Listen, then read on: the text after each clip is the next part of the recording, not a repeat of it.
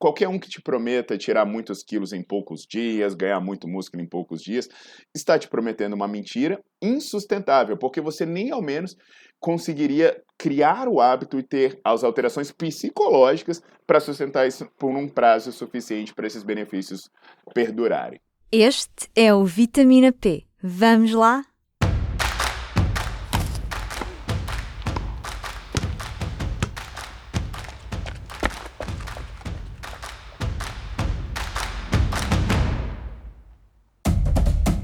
Viva! Eu sou a Carla Pequenino e este é mais um Vitamina P, o podcast Nutrição e Desporto do Público.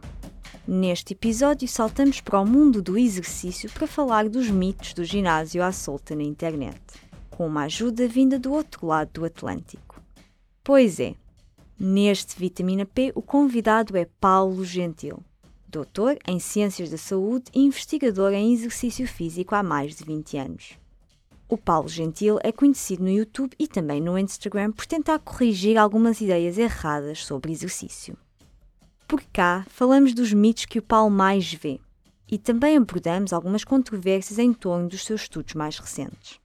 Arrancamos a conversa com alguns dos erros e dúvidas mais comuns de quem começa o ginásio, seja para perder peso ou ganhar massa muscular.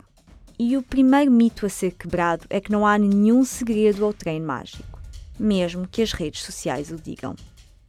Uma das coisas que eu tenho combatido fortemente né, nas redes sociais, algumas das coisas, são as promessas falsas, né? Porque é, o apelo da estética de algumas pessoas, algumas influencers, levaram a, a, a, um apelo muito forte de venda de produtos e procedimentos que são mentirosos.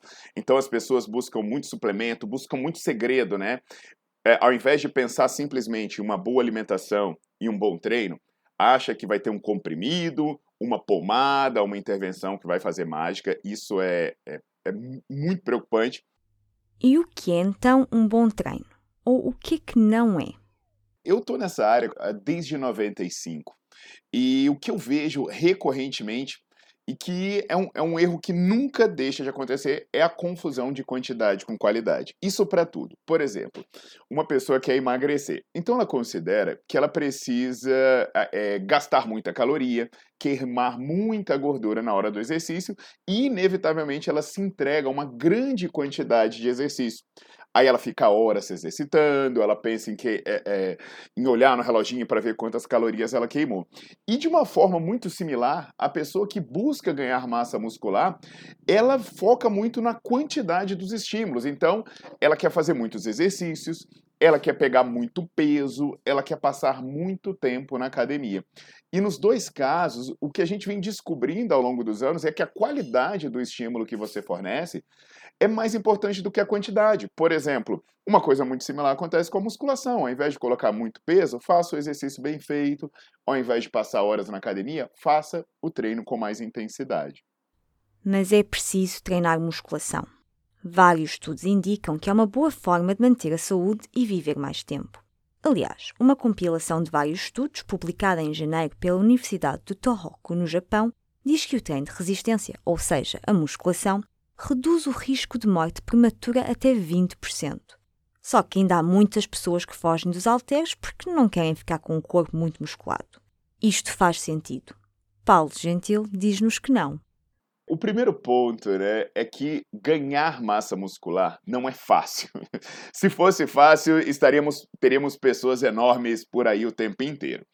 E as mulheres, especificamente, né, se você considerar os músculos da cintura para cima, eles têm uma grande quantidade de receptores de testosterona, receptores androgênicos. Então são músculos que, para crescer, eles dependem muito do hormônio masculino.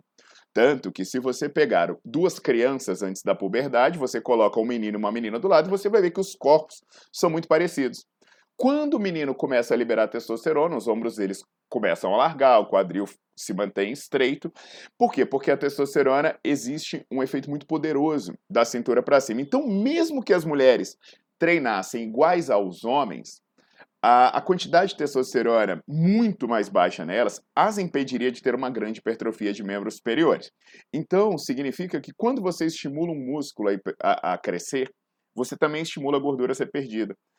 É, aí o que, que acontece? As pessoas estão pensando assim, não, então eu vou ter que ficar muito forte para eu é, é, para eu conseguir emagrecer. Não é isso. Porque, por exemplo, cada, quando você faz um exercício, você quebra um pouco dos seus músculos e você é obrigado a recuperá-los.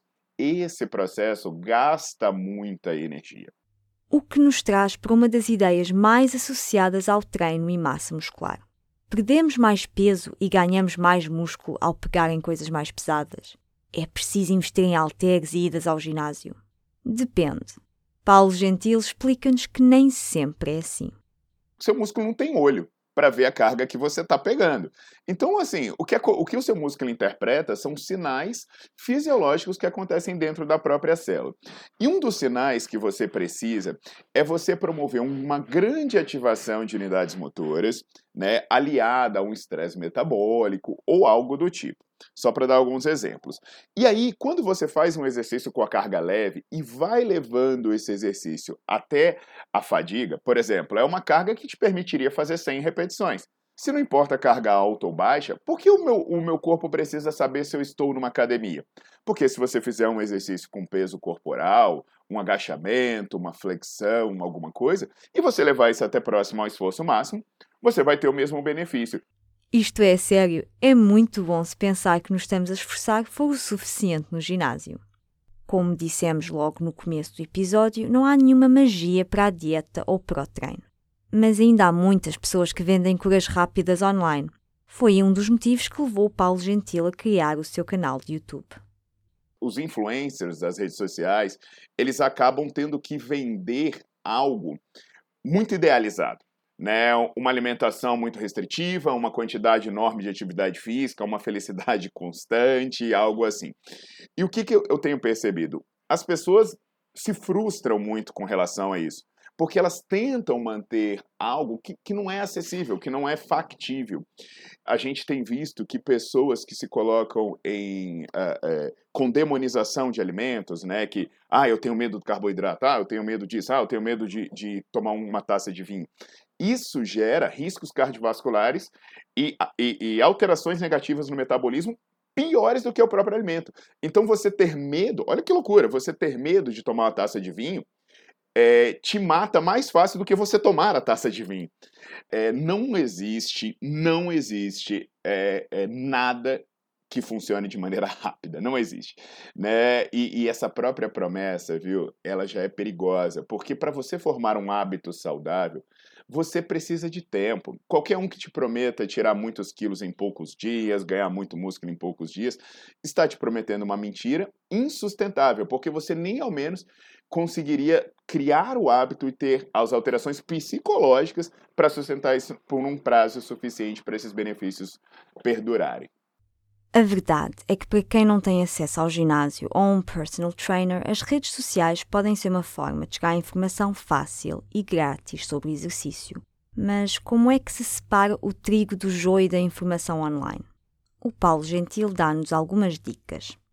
Obviamente que ter uma formação também já é um filtro muito bom então, pessoas eh, ter um diploma, né, uma formação, não significa que essa pessoa necessariamente sabe, mas pelo menos significa que ela teve uma formação básica que a permite ter mais condições de distinguir o certo do errado.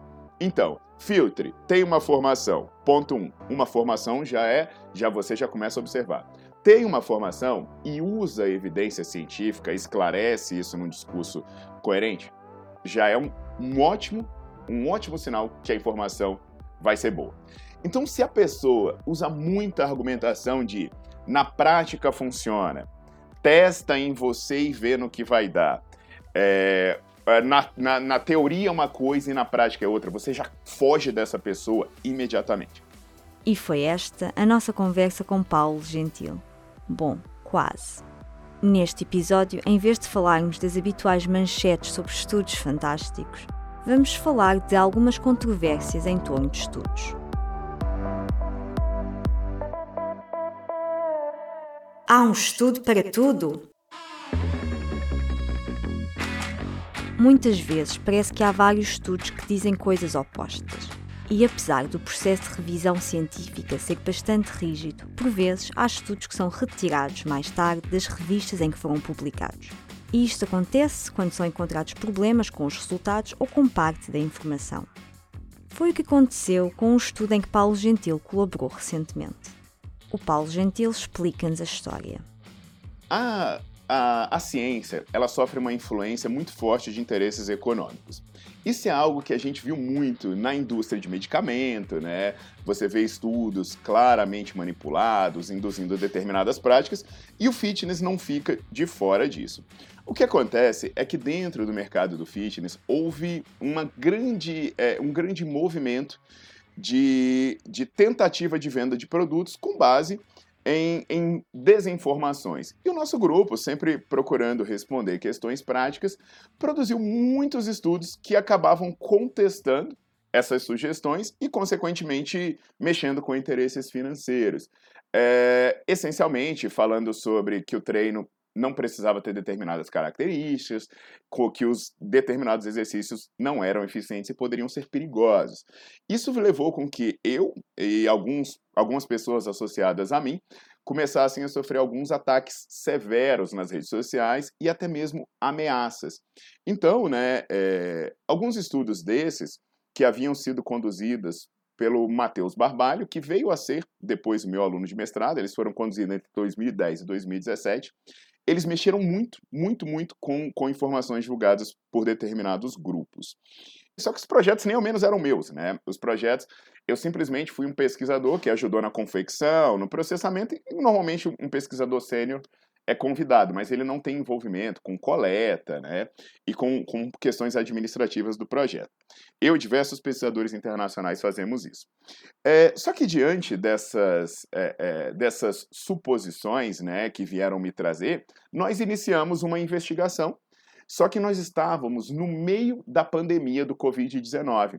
E um grupo de interesse começou a fazer pressão para eu acusar esse meu aluno de fraude. Eu falei, olha, é, na, no Brasil, né, eu acredito que na maioria dos países do mundo, existe uma, um princípio legal que é todo mundo é inocente até que se prove ao contrário. Então, o procedimento deve envolver uma análise objetiva, é, a gente encaminha para as pessoas responsáveis os nossos questionamentos e dá um prazo para a resposta.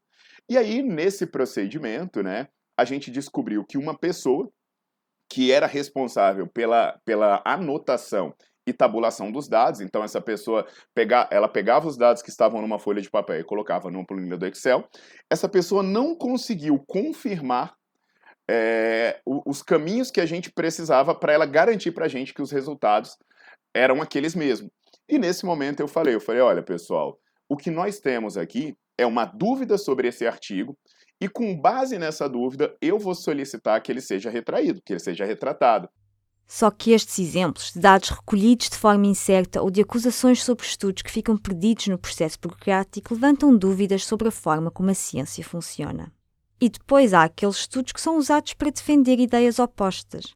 A verdade é que parece haver muito ruído na informação. Só que para Paulo Gentil faz parte do processo de criação de conhecimento científico. É preciso admitir erros e perceber o motivo dos estudos serem citados eu tenho grandes amigos cientistas valiosíssimos que discordam de mim no fato de eu precisar fadigar o músculo. Mas os artigos e as informações que nós usamos são as mesmas. Só que o que, essas pessoas consideram? Que o desgaste de você fadigar o músculo não compensa. Porque a pessoa pode desanimar. Já eu acho que o desgaste de fadigar o músculo compensa, porque o principal motivo para alguém não se exercitar é falta de tempo. Então, se eu desgastar esse músculo e o treino levar menos tempo, para mim tá bom. Então, é, é, é muito caminho né, de, de ruído na informação. Então, qual é que é a conclusão? O que, é que as pessoas têm de fazer com esse ruído todo? Olha, a conclusão é: ouçam as pessoas que merecem ser ouvidas. Tá? Por exemplo, é, quem o que, que essa pessoa está dizendo? Ela está falando de informação científica, ela não tem um interesse econômico no que ela está fazendo, ela, o estudo diz o que ela fala, ela tem um histórico que justifique isso, ótimo. Então você vai ter que fazer um filtro também sobre quem você está ouvindo. E procurar sempre mais do que uma fonte. Se de repente uma pessoa e só uma pessoa disser que maçãs fazem mal, desconfiem ou vejam de onde surgiu a ideia. Em que contexto? Se alguém contestar os estudos de uma universidade ou pessoa, procurem perceber porquê. ou fiquem atentos à rúbrica Há um estudo para tudo do Vitamina P. E com isto ficamos por aqui. Motivados a treinar mais musculação durante menos tempo e bem no ginásio? Quais os mitos mais comuns que vocês ouvem? Já sabem, o e-mail é carla.pequenino.public.pt. Como sempre, este episódio foi produzido com a ajuda da Aline Flor. Até à próxima, fiquem bem, com muita saúde.